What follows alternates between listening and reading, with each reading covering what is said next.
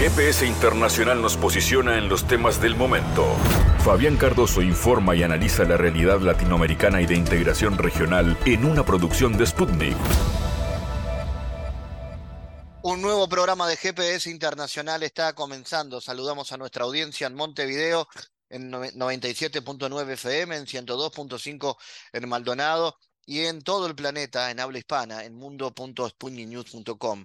Temas geopolíticos presente hoy con nuestro analista internacional Enrique Refollo. Eh, Kiev empleó armas químicas en los combates en algunas ciudades de la República Popular de Donetsk. Eh, vamos a hablar sobre esto, los recientes ataques con armas químicas que ha propiciado Ucrania en las regiones reincorporadas por Rusia y cuál es la mirada que surge desde Europa respecto a ese tema. Por otro lado, vendremos hacia el continente. Eh, nos interesa mirar también lo que está pasando en América Latina y en este caso la preocupación viene en Guatemala, la situación de los migrantes. El número de inmigrantes que ingresan a Estados Unidos desde El Salvador, Honduras y Guatemala ha disminuido un 71% desde el máximo que fue experimentado en el verano boreal del 2021. Hablaremos de la política migratoria y la caída de este flujo migratorio hacia los Estados Unidos y cómo se ve esto desde el gobierno de Guatemala, que encabeza Alejandro Yamatei. Nuestro analista Luis Guillermo Velázquez estará en contacto con nosotros y nos estará dando su mirada. Y en Uruguay, el desfile tradicional, la fiesta máxima del tambor uruguayo, el desfile de llamadas es protagonista la noche de este viernes y la de este sábado. Lo estaremos anticipando con el presidente del jurado de este desfile de llamadas, José Enríquez, además un comunicador experto en estos temas. Arranca este GPS, que hoy tiene un viaje de geopolítica, pero también al son del tambor. Aquí comenzamos. En GPS Internacional localizamos las noticias de América Latina.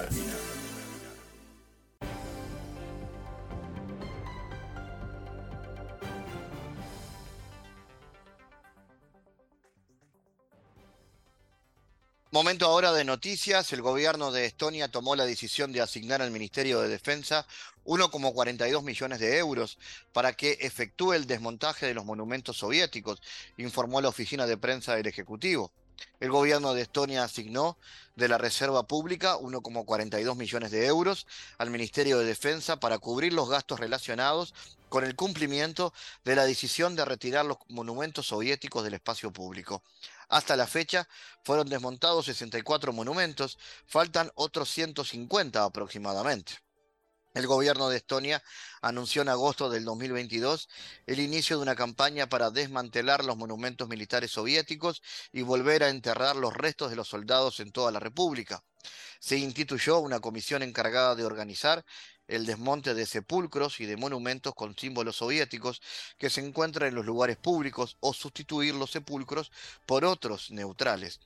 Según cálculos de esta comisión, en el país hay 322 conjuntos conmemorativos y monumentos erigidos sobre los entierros, en los que están estampados símbolos del poder soviético, de los que 244 se recomienda desmontar o sustituir. En el lugar de los desmontados se planea colocar la inscripción Víctimas de la Segunda Guerra Mundial. El 16 de agosto las autoridades estonias desmantelaron en la ciudad de Narva el monumento al tanque soviético T-34, símbolo de la victoria de la Unión Soviética sobre la fuerza de la Alemania nazi en 1945, que fue llevado a un museo que se encuentra en la localidad de Birmisi. El traslado de este carro de combate y de otros seis monumentos militares soviéticos provocó protestas de los habitantes de Narva.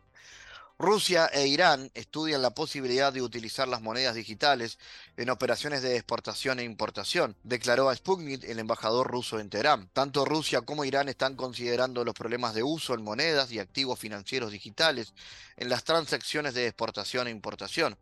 Sin embargo, el proceso para llevar acuerdos específicos aún está en la etapa de trabajo. El diplomático destacó que este asunto no es fácil y requiere de un cuidadoso estudio por parte de los expertos, incluida la creación de un necesario marco legal.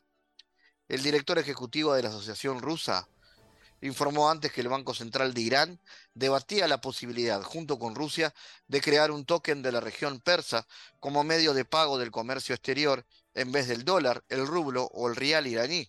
Se supone que el token estará respaldado por otro, convirtiéndose en una criptomoneda estable. El gobierno de Honduras enviará una comisión de expertos en desastres naturales a Turquía a fin de brindar ayuda humanitaria a ese país tras los dos terremotos de gran intensidad ocurridos el lunes. La Secretaría de Relaciones Exteriores y Cooperación la Secretaría de Defensa y el Comité Permanente de Contingencias comunican a la población hondureña y a la comunidad internacional que la señora Xiomara Castro, en su condición de presidenta constitucional de la República y comandante general de las Fuerzas Armadas de Honduras, ha decidido enviar una comisión de expertos en desastres naturales a la República de Turquía. La nota precisa que la misión del grupo será brindar apoyo y asistencia humanitaria en el marco de la calamidad que enfrentan el pueblo y el gobierno turco como resultado de uno de los terremotos más devastadores registrados en su territorio durante las últimas décadas. Adelantó que el gobierno de Castro realiza gestiones ante la embajada turca concurrente desde Guatemala a fin de agilizar el viaje de los expertos a la zona del desastre. El grupo estará encabezado por el coronel de infantería Edilberto Moncada y la integran otros dos oficiales, uno del cuerpo de bomberos y un especialista en sismología. El intercambio comercial entre Perú y Rusia se desarrolla pese a las sanciones. Destacó en declaraciones a la agencia Sputnik el asesor de la Comisión de Promoción del Perú para la Exportación y el Turismo.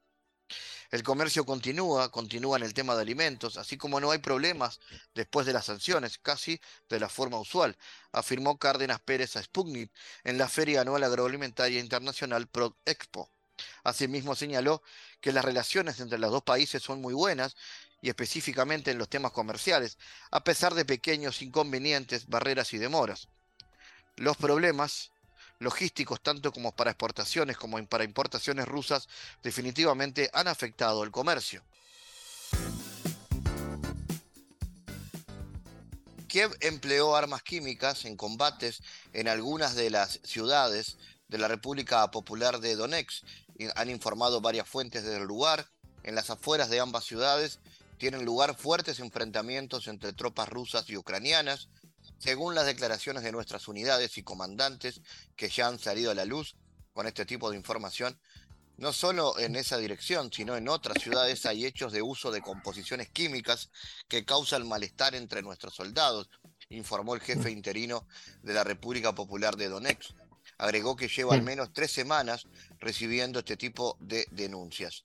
Para analizar el estado del conflicto y sus implicaciones geopolíticas, estamos en contacto con el analista español Enrique Refollo. Enrique, cuéntanos, ¿cómo analizas la situación en las zonas de conflicto? ¿Los avances del ejército ruso posicionan al régimen de Zelensky en la desesperación de pedir cada vez más cantidad de armamento a Occidente? Sí, desde luego, eh, imagínense que el ex, eh, ex embajador de Ucrania en Alemania, un tipo que por otro lado en su momento eh, llamó algo así como cara salchicha al presidente de, Alemania y le expulsaron precisamente por, por faltón, por irrespetuoso, ese mismo hablaba de que, bueno, si Alemania tiene seis submarinos nucleares, perdón, tiene seis submarinos de primer nivel en el mundo, ¿por qué no nos regala uno? Estaría muy bien para luchar contra la flota rusa en el Mar Negro. Claro, es como, o sea, es un tipo que se dedicó a insultar a los alemanes y a su presidente en el ejercicio de sus funciones de su puesto eh, embajador de Ucrania en Alemania y ahora cuando eh, le conviene entonces va a mendigar armamento a Alemania y bueno, no olvidemos también las manifestaciones de liberen a los leopards, que eso ya era el epítome de la infantilidad en el conflicto, o sea,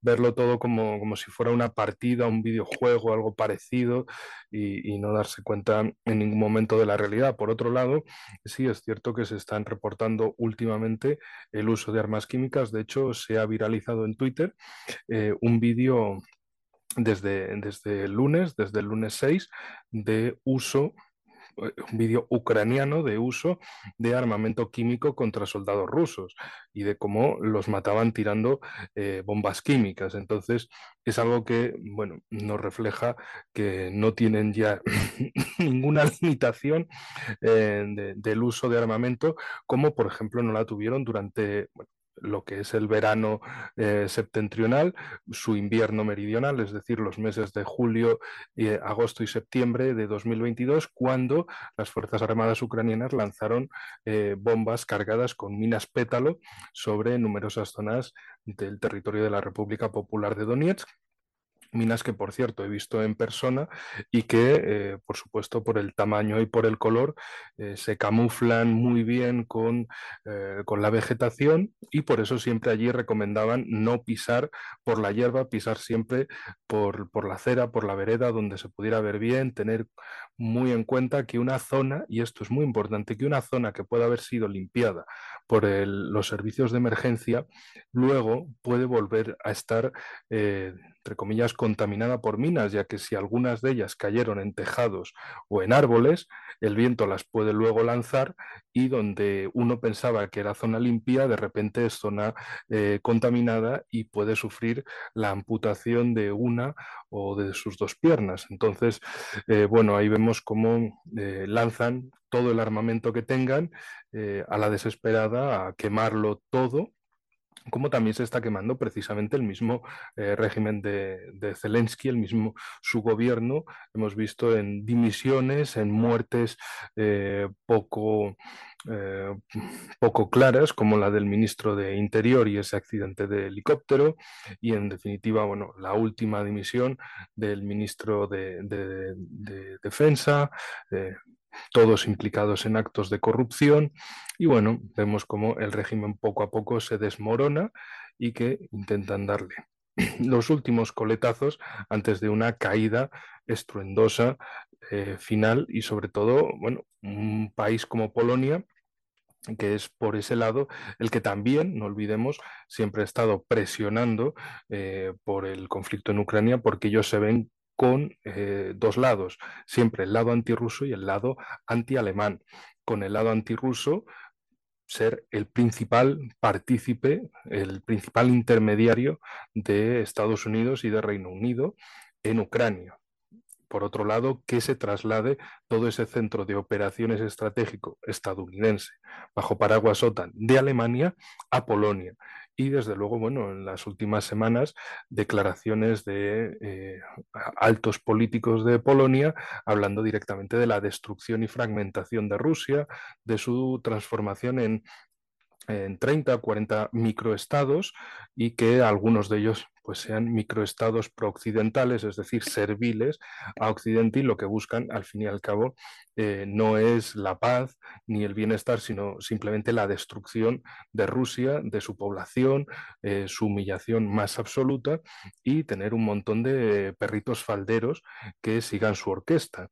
Y también incluso, bueno, los eh, llamamientos comunes a bueno, esos territorios del oeste de Ucrania que podrían estar bajo protectorado eh, polaco, así estando en Paraguasota, Rusia no se atrevería a entrar en esa zona, etcétera, etcétera, lo que muestra es una y otra vez lo que, eh, lo que implica el nacionalismo polaco eh, en su traducción política y es intentar recrear ese antiguo reino de la mancomunidad polaco-lituana una y otra vez y bueno, lo que ya intentaron hace 100 años entre eh, la guerra civil rusa, desde básicamente extenderse desde Varsovia hasta Kiev, si es posible, y más allá incluso.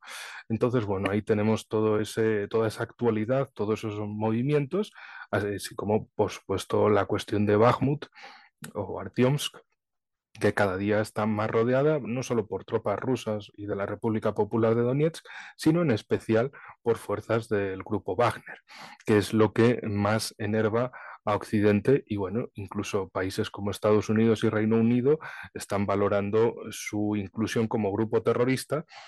Eh, pero claro, eh, no deja de ser una compañía militar privada y por supuesto Rusia también eh, reaccionaría catalogando de grupos terroristas a cualquier otra eh, compañía militar privada occidental con todo lo que eso implicaría. De ahí que lo amenacen de momento, pero no se atrevan porque saben que donde las dan las toman. Eh, ¿Por qué crees que los medios occidentales callan sobre esta situación? Enrique? Porque, bueno, sin caer en una tautología absurda, eh, los buenos son buenos y hacen cosas buenas, los malos son malos y hacen cosas malas.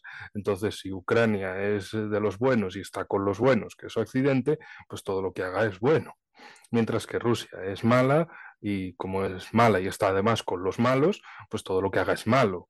Y a partir de ahí eh, se, reducen eh, el análisis de los hechos. Ucrania bombardea zonas civiles, no pasa nada, eh, o bien no se dice nada, o bien se dice directamente que es Rusia quien bombardea zonas civiles, como por ejemplo varios medios europeos uno de ellos, un periódico italiano, tuvo la grandísima desfachatez de poner el bombardeo ucraniano sobre Donetsk del 14 de marzo de 2022 como un bombardeo ruso directamente, lo cual, bueno, pues eh, le generó eh, una corriente inmensa de respuestas en redes sociales, ya que esos medios, eh, grandes medios, siempre se ven con ese aura de invencibilidad, de inmunidad, de que cualquier cosa que digan debe ser creída por ley y que, por supuesto, son los profesionales, mientras que el resto de periodistas independientes o de pequeños medios, pues simplemente somos inútiles, que no sabemos hacer nuestro trabajo, mientras que ellos, si mienten, pues no pasa nada.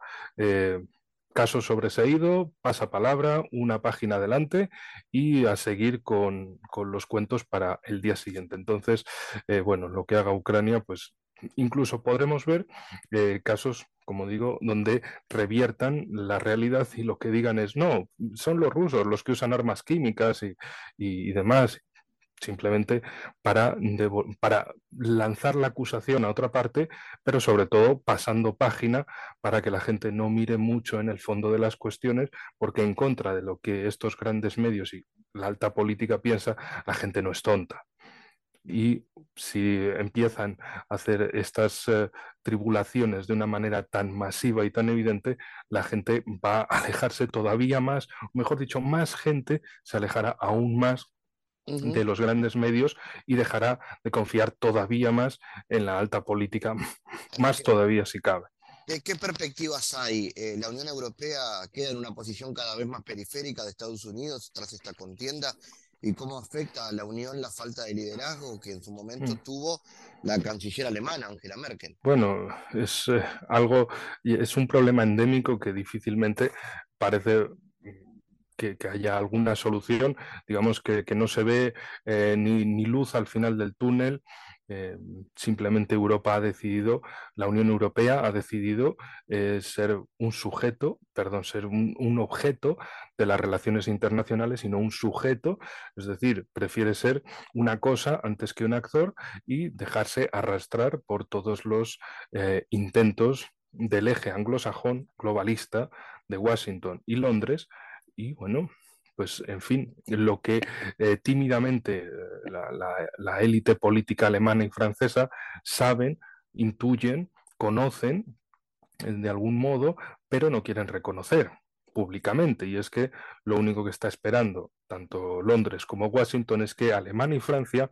se despeñen económica, política y militarmente a través del conflicto proxy intermediario en Ucrania y que las relaciones entre Rusia y esa Europa continental se rompan para siempre y Reino Unido y Estados Unidos entren de una forma eh, consolidada y ampliada en los países de Europa del Este, que hace 100 años eran considerados el cordón sanitario entre Alemania, entre Centro Europa y en ese momento la Unión Soviética, pero vista siempre como Rusia como el gran e-, enemigo en el este.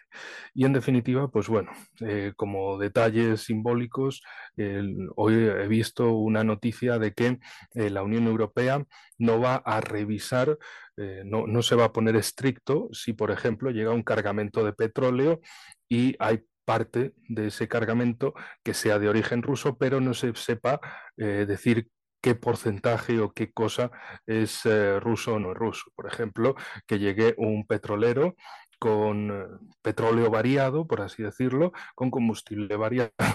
pues si parte de ese combustible de Rusia, pero no en cuánta medida, bueno, pues no pasa nada. una vez que el producto ruso está mezclado con otro producto, ya no es producto ruso por arte de magia y del birli birloque. Así que bueno, lo que, lo que vamos a tener en cuenta eh, para el futuro es lo que ya venía dándose a lo largo de 2022. Recuerde la audiencia, sobre todo la audiencia en América, eh, cuando se imponen sanciones en marzo y abril de 2022, se dice, sí, sí, sancionamos el petróleo ruso, pero ya veremos a partir de diciembre y ya en diciembre, bueno, ya luego febrero lo vamos viendo. Y ahora de, bueno, pues si los rusos mezclan su petróleo con otro petróleo, pues ya no es petróleo ruso. Venga. Se acepta pulpo como animal de compañía. Y sobre todo, en ese sentido, la relación con Azerbaiyán o con India, que hacen de intermediarios precisamente del petróleo ruso. Es decir, que Rusia aunque eh, le salga un poquito menos rentable, pero sigue exportando petróleo a Europa que le sale más caro porque lo tiene que intermediar por Azerbaiyán o por India. Y quien dice especialmente Azerbaiyán, dice intermediado por la mano de Erdogan en Turquía, que siempre está jugando todas las barajas posibles y siempre eh, acaba repitiendo esa eh, no una frase evidente, pero una acción evidente que es ¿qué hay de lo mío, amigos? Es decir, ¿dónde está mi parte en todo esto? ¿Qué gano yo de cada cosa? Y al final, pues Turquía se acaba convirtiendo a través de Azerbaiyán y de Rusia en esa punta de entrada de los combustibles a Europa, una Europa que especialmente Alemania los tenía antes asegurados por el Nord Stream y que parece no echar eh, de menos funcionamiento, así como otras canalizaciones eh, por vía terrestre entre Rusia y Alemania, así como muchos otros envíos de recursos naturales que servían para alimentar la potencia económica de Alemania, que eh, bueno, eh, se cuenta entre una de las mayores del mundo, pero desde luego que si pierde esos lazos con Rusia, mm, pues salvo que se invente otros intermediarios y se dedique eh, a, dar un discurso y falsearlo por la realidad de los intermediarios en los hechos, pues bueno, lo único que podemos esperar es ese suicidio geopolítico de la Unión Europea y de cómo, bueno, cada país eh, o cada bloque de país va a ir buscando eh, la salvación por su cuenta. Italia, por ejemplo, mirando hacia Argelia, mirando hacia el Mediterráneo. Eh, Hungría diciendo que no quiere saber nada del conflicto en Ucrania, que no es algo con lo que estén de acuerdo, precisamente como siempre, por el maltrato desde el nacionalismo ucraniano respecto a las comunidades húngaras en Zacarpatia o Transcarpatia.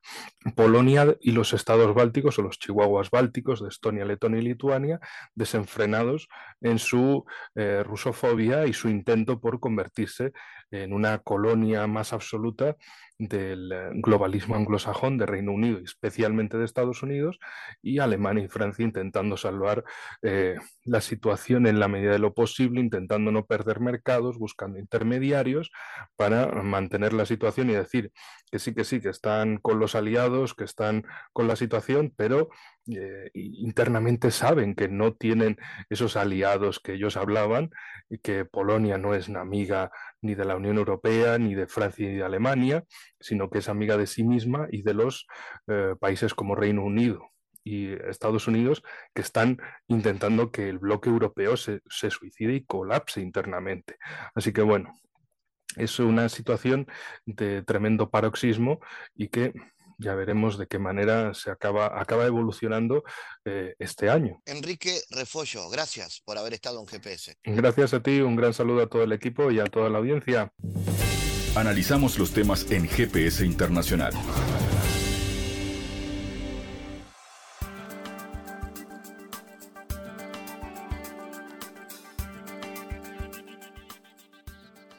Número de inmigrantes que ingresa a Estados Unidos desde El Salvador, Honduras y Guatemala ha disminuido en 71% desde el máximo experimentado en el verano boreal de 2021. Esto lo ha informado un alto funcionario del gobierno estadounidense.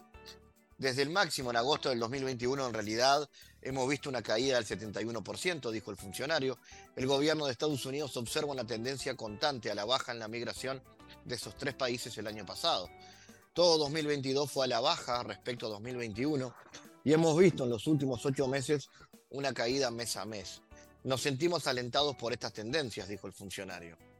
Sin embargo, el número de inmigrantes de otros países de América Latina y el Caribe aumentó durante el mismo periodo.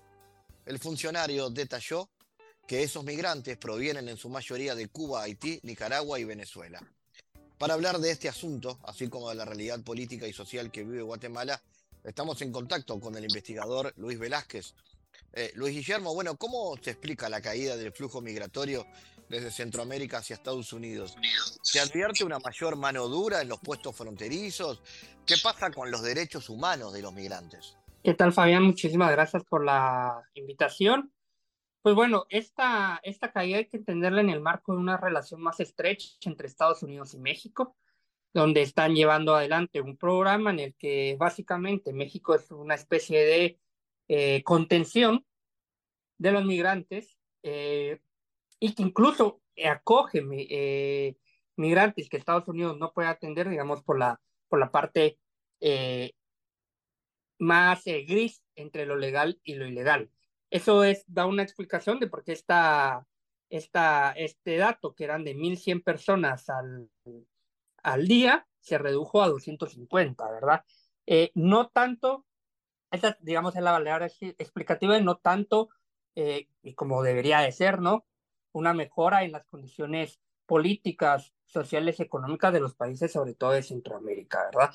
Eh, ¿Cuál puede ser una especie de, mm, de, de alianza más amplia de Centroamérica para mejorar la condición de los migrantes?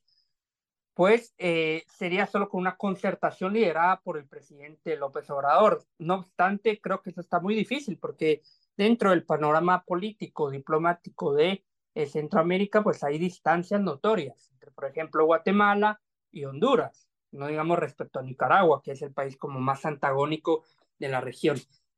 A esto hay que agregarle que no creo que Estados Unidos eh, considere un, una maniobra de este estilo, por lo menos en el corto plazo, en virtud de que el año pasado recién cambió gobierno en Costa Rica, este año cambia en Guatemala, entonces posiblemente podríamos haber un tipo de, de plan para, para una, una respuesta regional hasta el próximo año, ¿verdad? Y sobre todo porque está funcionando, les ha estado funcionando solo esta relación bilateral Estados Unidos y México, donde, como digo, eh, México hace un, un, un, papel de contención. Respecto a la situación de los derechos humanos, pues eh, se ha mantenido como la constante, eh, es una termina siendo una especie de caja negra de cómo es el trato a los migrantes y eh, cómo, cómo, cómo, cuál es la situación, sobre todo en, en los pasos transfronterizos y en el, en el uso de, eh, de la bestia, por ejemplo, que es uno de los de los de las vías de, de ingreso irregular hacia los Estados Unidos. ¿Cuál ha sido, eh, Luis, la cooperación de Yamatei con Estados Unidos en ese marco? ¿Hay diferencia en los abordajes de Donald Trump y de Biden eh, al respecto? Eh, ¿Ha cambiado el signo político en los Estados Unidos y ha cambiado la política hacia la migración? Ha cambiado, ha cambiado, sobre todo con, este, con esta relación más estrecha con México, donde se entienden más como socios que como una relación de dependencia, ¿verdad? en, en, cuestiones específicas, digamos que, que sí ha cambiado. Ya en el global, en, el, en, el, en, el, en la migración como un fenómeno, pues eh, se ha venido tratando como siempre, como una cuestión bipartidista. También ha cambiado el, no solo la política, digamos, en cuestiones muy específicas, sino también a nivel discursivo, ¿verdad? Porque Trump se eh, caracterizaba por tener un, un discurso abiertamente eh, contrario a los migrantes, donde les antagonizaba, estigmatizaba, incluso violentaba cuando eh, creó esta especie de cárceles, ¿verdad? Donde tenían a los migrantes y los separaban incluso de sus familias. Eh, Biden, por el contrario, pues ha intentado tener una, una especie de, una apertura y una mayor eh, amabilidad respecto a, a los migrantes. En cuanto al gobierno de Yamatei, logró recomponer la, la, relación que se había roto después de que eh, comenzó la persecución a líderes políticos, jueces, fiscales, y la logró recomponer, digamos, a un estado básico, donde eh, Guatemala intenta eh, que el flujo que llega hacia México y que México hace esta especie de, contención, pues eh, no pase de Guatemala, ¿verdad? Eh, a eso creo que hay que, hay que considerar de que no es de que sea su socio preponderante el gobierno de Yamatei, cuando Guatemala podría jugar un papel estratégico en, en el combate a, la, a, los, a, lo, a las causas de la migración y también en un tratamiento diferente a los migrantes, ¿verdad? Hablemos, Luis, de la situación, de la coyuntura política del país. ¿Cuáles son los grandes desafíos que está enfrentando Guatemala en la actualidad? Bueno, como se ha comentado anteriormente en este programa, desde el, el 2017 comenzó una especie de regresión autoritaria, donde hemos visto cómo de forma gradual se, ha ido, se, han ido cerrando los espacios políticos con persecución ilegal eh, en contra de actores anticorrupción y recientemente de una forma más amplia hacia eh, la oposición política. Por ejemplo, esta, esta semana el Tribunal Supremo Electoral le negó la inscripción al movimiento, al binomio presidencial del Movimiento de Liberación de los Pueblos, compuesto por la líder indígena Telma Cabrera y el ex procurador de Derechos Humanos Jordán Rodas Andrade. Esto es sumamente grave porque es una, la negación de la inscripción es sumamente arbitraria, por fuera de las normas, donde prácticamente el Tribunal eh, Supremo Electoral se arroja funciones de la Contraloría General de Cuentas para decir que como el procurador tuvo una denuncia eh, por irregularidades, comillas, ¿verdad? Eh, durante su mandato en la PH, este no puede ser eh, candidato. Cuando solo es una denuncia, no, no, no, no está en un juicio, no ha tenido ni siquiera una primera declaración, no, no ha tenido una primera declaración, no ha iniciado un juicio, mucho menos ha sido condenado. Entonces es una, es una arbitrariedad y dicen de que debido a esta denuncia él no tiene eh, no es un candidato idóneo y, honrado para poder eh, participar, porque la idoneidad y la honradez son dos criterios de inscripción eh, dentro de la ley electoral de partidos políticos, lo cual es sumamente eh, grave porque atenta contra el derecho, de, derecho humano irrenunciable, inherente a la persona de ser, elegir y ser electo sumándole pues a la, a la, a la abierta contradicción de que este mismo Tribunal Supremo Electoral ha inscrito a eh, candidatos, eh, ha, inscrito como candidatos a, a, a, presidente, vicepresidente y diputados a personas que incluso ya fueron condenadas por lavado de dinero por delitos contra la administración pública. Entonces, ahí vemos eh, cómo este Tribunal Supremo Electoral está trabajando y está eh, a favor de las mafias en Guatemala y está poniendo en duda el proceso electoral, lo cual es sumamente grave, porque si, a pesar de que Guatemala eh, se había caracterizado por ser un, una democracia de baja intensidad, donde convivía desde el retorno a la democracia con estructuras autoritarias, el Tribunal Supremo Electoral con, eh, gozaba de la confianza ciudadana y podemos decir que desde 1985 las elecciones se habían realizado eh, bajo criterios mínimos de eh, competencia, pluralidad y confiabilidad, o sea, es decir, eh, la certeza de que quien ganaba efectivamente lo hacía por decisión de la población. Pero desde en este año estamos viendo un Tribunal Supremo Electoral que está poniendo en riesgo la credibilidad y la integralidad de las elecciones. Eh, ya la, la población, expertos, están comenzando incluso a hablar de un posible fraude electoral, que desde mi perspectiva comienza antes del proceso electoral, que es en este proceso de inscripción, cuando se le impide a, personas incómodas al régimen de turno participar sobre todo porque esta también es una propuesta que es abiertamente anti-establishment, ¿verdad? ¿Cómo ves lo vinculado a la integración regional, al vínculo con los otros países de, de América Central? Eh, ¿Y se puede pensar en una política migratoria común, por ejemplo? En ese momento yo no le veo, yo no le veo posibilidades, eh, simple y sencillamente porque no hay una coordinación conjunta a nivel, de la, a nivel diplomático y presidencial de los países de Centroamérica. El Salvador está liderando su lucha contra las pandillas eh, con, con, bajo mecanismos eh, eh, abiertamente cuestionables por el incumplimiento de, de normas básicas de, de, respeto a los derechos humanos, muy alejado de Guatemala, que podría ser un, un, aliado, digamos, en esta deriva autoritaria, entre ellos no se ve ni siquiera así. O sea, ni siquiera dentro de la dinámica autoritaria, los, los países de Centroamérica que están por esa vía, digamos, Salvador, Guatemala y Nicaragua, están en, en, una, en, una, en, una, en, una, en un frente común.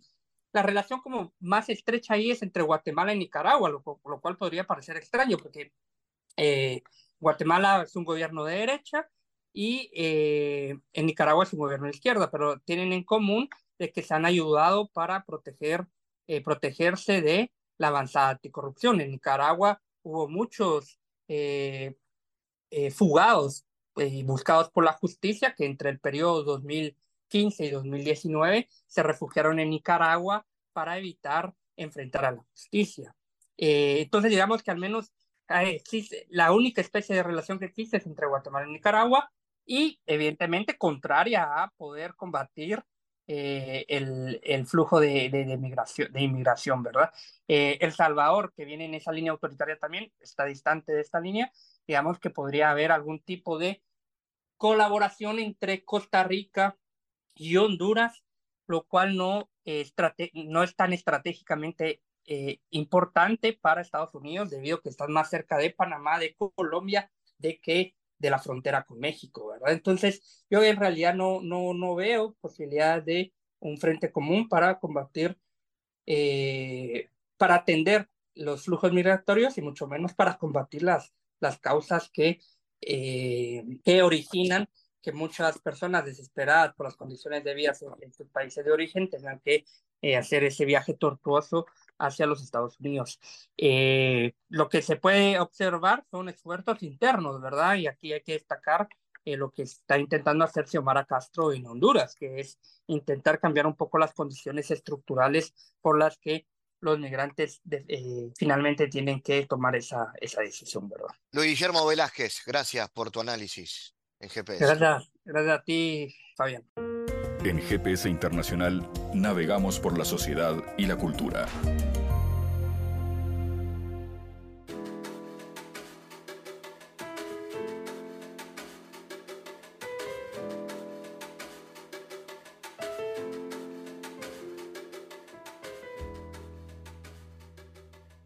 Bueno, se viene el desfile más importante a nivel del carnaval uruguayo, tal vez el más esperado, eh, en lo que tiene que ver con el público dentro de la frontera del país como también fuera.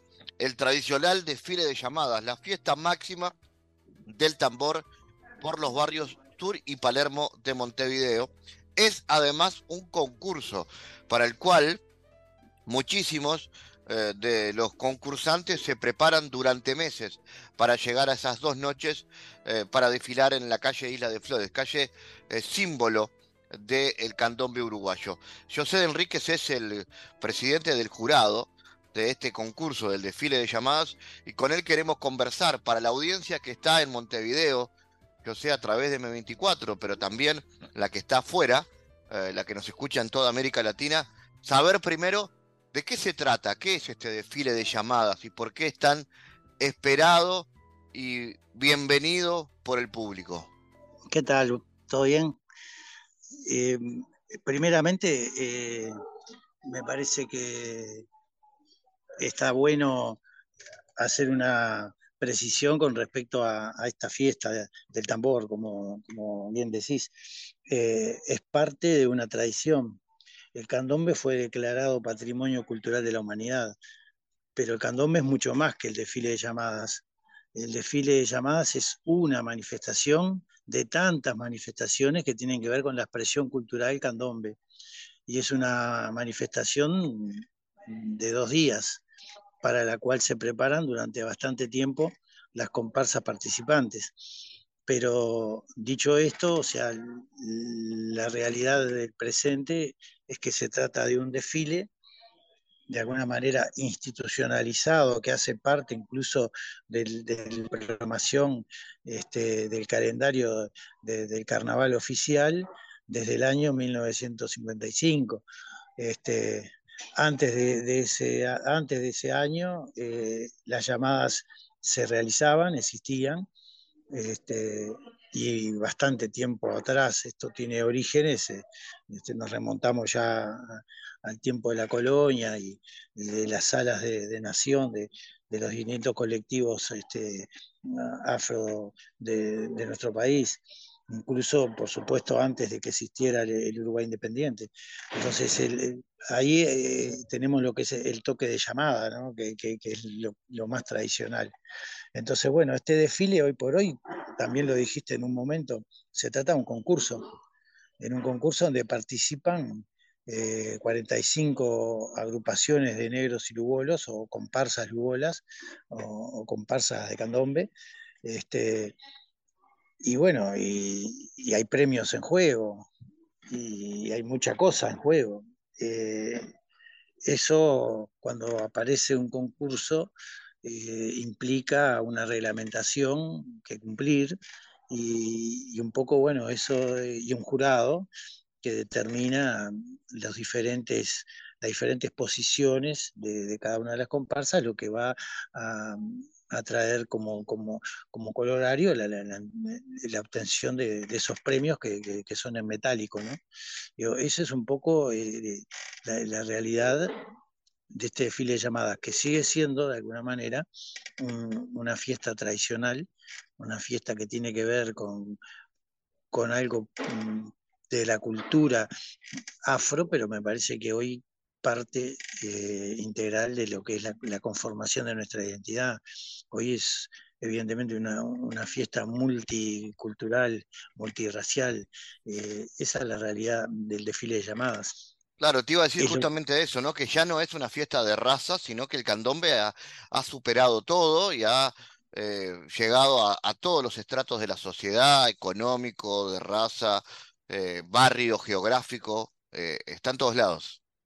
Claro, porque además nosotros, este, al margen de este desfile de llamadas, tenemos, y me parece que es un trabajo interesante para, para ir haciendo e ir actualizando eh, cuerdas de tambores por todos los barrios que salen los viernes, los sábados, los domingos o, diferentes días.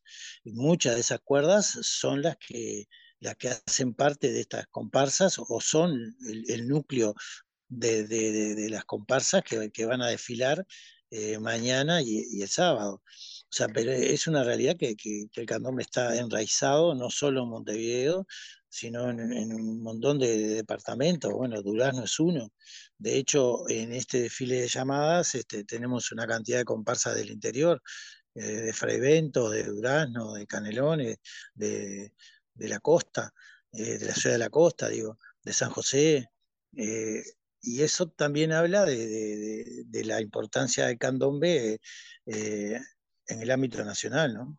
Pero bueno, eh, yo siempre aclaro esto de que cuando hablamos de, la expresión cultural candombe, que, es lo que la UNESCO ha, protegido y ha declarado como patrimonio cultural de la humanidad, va muchísimo más allá del desfile de llamadas. Sea, el desfile de llamadas hace parte de, esa expresión cultural, pero es apenas una, una pequeña manifestación es muy importante, es muy importante para, los protagonistas, ellos se están preparando mucho tiempo para, un desfile de, una hora, que es lo que le lleva más o menos a, cada comparsa a, hacer su, pasada por Isla de Flores. Este, pero bueno, esa es la realidad. Después tenemos otras expresiones pero esta eh, es la, que llama la atención, la que concita mayor público. O sea, hace poco en enero tuvimos la, el de, la llamada de, San Baltasar, y bueno, y ahí es un desfile donde no, no, hay reglamento, donde no hay jurado, este, pero que también hace parte, sin duda, de la tradición cultural. Pero bueno, eh, lo que nos convoca es este desfile de llamadas, para lo cual, eh, reitero, hay un reglamento que establece la, incluso los números de, componentes de cada comparsa, eso tiene que cumplirse a rajatabla porque si no hay sanciones, incluso eliminaciones, si no se eh, alcanzan los mínimos necesarios para desfilar. Eh, el reglamento establece rubros específicos para los que eh, el jurado designado tiene que actuar y puntuar a cada una de las comparsas, y hay un jurado designado para eso, que está integrado por 15 personas y un presidente que es este humilde servidor. Yo sé, a la hora de mirar cuál es la mejor o la ganadora de un desfile del concurso del desfile de llamadas, ¿qué es lo que se ve? ¿Qué hace el jurado ahí? Y el jurado trabaja en tres rubros y hay cinco para cada rubro. El rubro uno siempre se considera el más importante, es cuerda de tambores. Digamos que ahí lo que tiene que, observar los, los y las cinco integrantes es la, ejecución de la cuerda en forma integral. O sea, ahí se considera el ritmo, la armonía, la interpretación, la autenticidad, eh, se toma en cuenta el orden, la continuidad rítmica y la consistencia de la cuerda, ¿no? que también eh, son valorados por, por el jurado. Eh, ese jurado en este año hubo un cambio en el reglamento, o sea, tiene 70 puntos. Eh, y, este año todos los rubros tienen la misma suma de puntajes para manejar.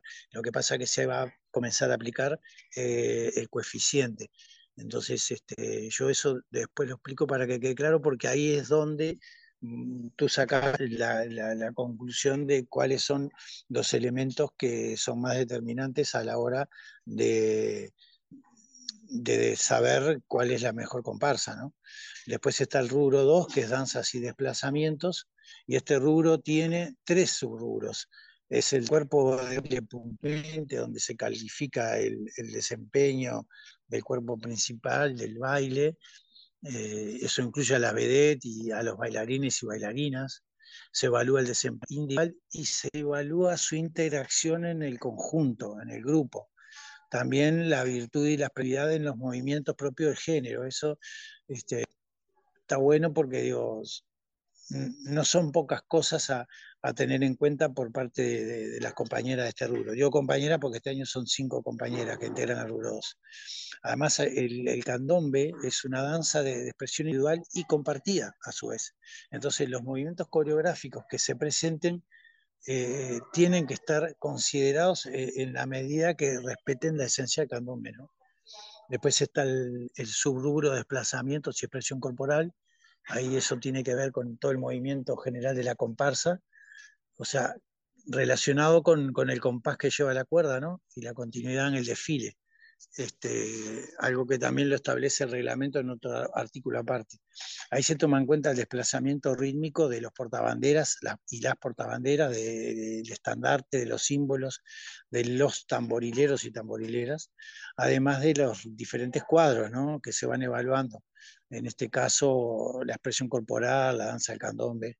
Y después el otro subrubro del, del rubro 2 es personajes típicos. Ahí se evalúa la danza y la interpretación de los personajes típicos que son Escobero, Escobera, Mamá Vieja, Gramillero, en relación al desempeño en las características que, los definen. Y finalmente está el rubro 3, que es diseño y realización estética. Este rubro tiene dos subrubros, que es uno estética general Allí se consideran todos los aspectos estéticos, incluyendo los pasacalles, la publicidad. Eso también está establecido en un artículo aparte del reglamento. Allí los jurados y las juradas deben evaluar los diseños, la realización de los diferentes vestuarios, el maquillaje, los ornamentos, los accesorios y también eh, de, los, de, las banderas y estandartes, eh, símbolos y la pintura de los tambores. En la valoración tienen que considerar la funcionalidad, la coherencia con la propuesta general y algo que es muy importante es la congruencia con la esencia de la expresión cultural. Eh, el otro son personajes típicos. Allí se califica el vestido y la caracterización de los personajes típicos. Escobar, Escobar, vieja, gramillero y se tiene que evaluar la fidelidad de la esencia de los personajes y el arte en su presentación estética. Entonces, como dijimos, todos los, tres este, eh, rubros eh, sumados son 70 puntos, pero cuando se aplica el coeficiente, o sea, supongamos para que entienda el oyente o la oyente, eh, en el rubro cuerda de tambores, si un jurado o una jurado aplica 70 puntos, en el momento de fallo, cuando se ingresa el, puntaje de, ese jurado o de esa jurado, se multiplica por 5. Eh, el cuerpo de baile se multiplica por 3 desplazamientos y expresión corporal se multiplica por 3 y personajes típicos se multiplica por 3. Y en el rubro 3, estética general se multiplica por 2 y personajes típicos se multiplica por 2. Esto es más o menos, a grosso modo, el rubro 1, cuerda de tambores, tiene una capital importancia en la determinación de quién es la mejor comparsa en el desfile de llamadas. O sea, se está multiplicando el puntaje del rubro 1 casi, casi por lo mismo que se multiplica la suma del rubro 2 y el rubro 3. Eh, no sé si queda claro. No, claro, sí, obviamente tiene, tiene una complejidad, pero la gente que está eh, en, todo este mundo lo, lo, vive de una manera muy especial esto, ¿no? Que tiene mucho de, de matemático también. Y estamos en horas previas y ya el color, si a esta hora se está en Montevideo y se pasa por la Isla de Flores en esta previa, ya es prácticamente eh, territorio tomado por la fiesta del candombe, ¿no? Todo pronto. Sí, sí, sí, hace una semana ya, este, hay gente que lo vive de manera muy especial, otras personas seguramente de repente les tocó pasar hoy y, a veces hacen habitualmente trayecto de, bajar por Santiago de Chile y bueno, y, se topan con el corte de Jan Durano porque está palco y, y todo el, el despliegue de, de, construcción de las vallas y de las sillas y, hay gente que sabemos que el automovilista tiene especial, este, pero pues hay otras personas que ya están viviendo la fiesta desde temprano. O sea, yo recuerdo hace muchos años cuando eh, ni siquiera eran dos días, era solamente el viernes, este, pero bastante tiempo, te digo, creo que fue para la República que, que hice un informe especial de los días previos y se vive de una manera especial, sin duda. Y, ahora me, imagino, no, me consta que, eso este, ha ido increciendo. Incluso sabemos de, de auteas que alquilan, se posición para grupos de turistas, o sea, y el despliegue, ¿no? Que implica desde hace unos años incluso la pintada de, del asfalto de Isla de Flores, de blanco, ¿no? Este, que además eso contribuye bastante al lucimiento de la fiesta, para, porque resalta, digamos, el despliegue y, la presentación de la comparsa. ¿no?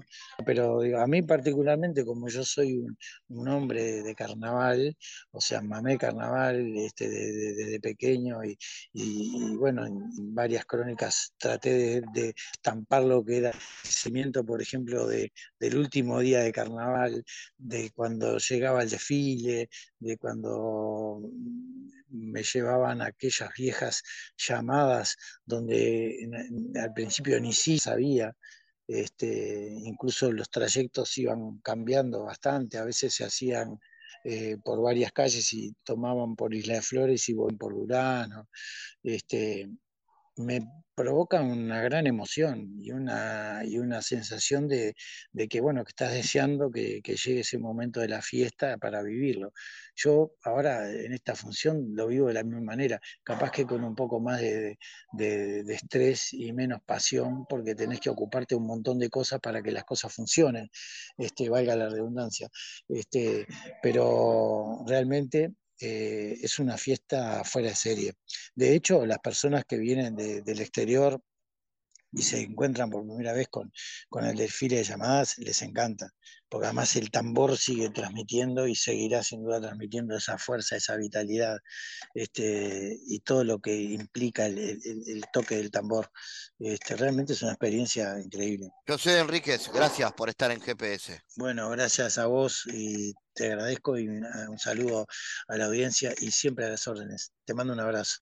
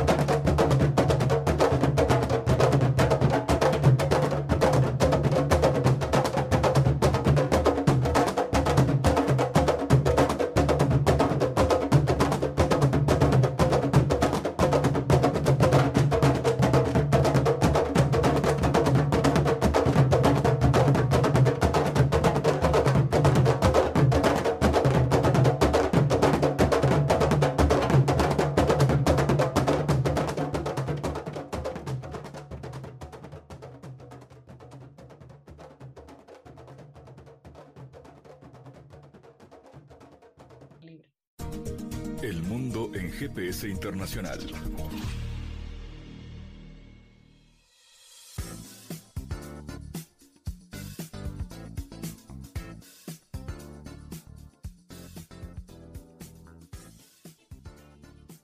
En diálogos geopolíticos analizamos diversos asuntos que atañen a la política mundial, desde el abordaje de los ámbitos multilaterales de articulación política a nivel global hasta las cualidades y los propósitos de las configuraciones regionales, tanto en América Latina así como en otras regiones. Nuestro objetivo es poner foco a una gran diversidad de temas que atañen a la geopolítica en el mundo contemporáneo. Para eso vamos a recibir a Santiago Caetano, aquí en GPS. Bienvenido, Santiago.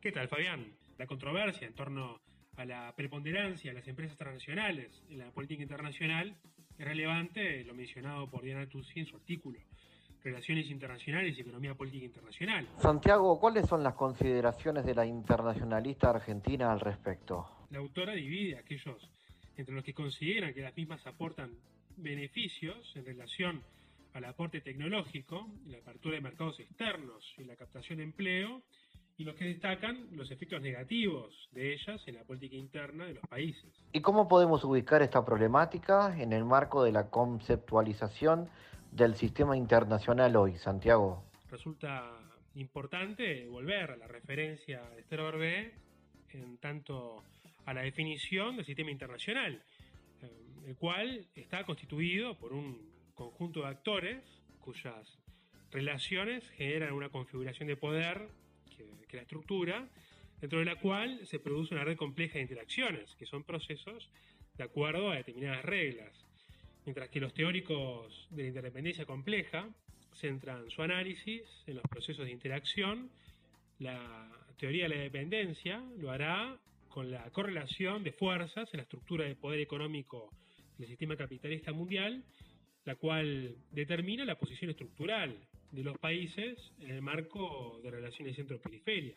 Gracias Santiago por tu aporte a GPS Internacional. Gracias Fabián, hasta la próxima.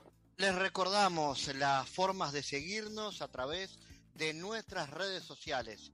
Somos arroba GPS Inter en Twitter. Estamos también en la red Facebook GPS Internacional y a través de una lista de difusión a través de la red Telegram, donde habitualmente compartimos los contenidos de cada uno de los programas de GPS Internacional. Esta producción de Sputnik que se emite en M24 en Uruguay, en las radios públicas de Bolivia, en Radio del Plata en Argentina y a través de nuestra página mundo.sputniknews.com. GPS Internacional es un programa de información y análisis de los temas más importantes del mundo con mirada latinoamericana. Fabián Cardoso en GPS Internacional junto a los protagonistas analizó la realidad. Una producción de Sputnik.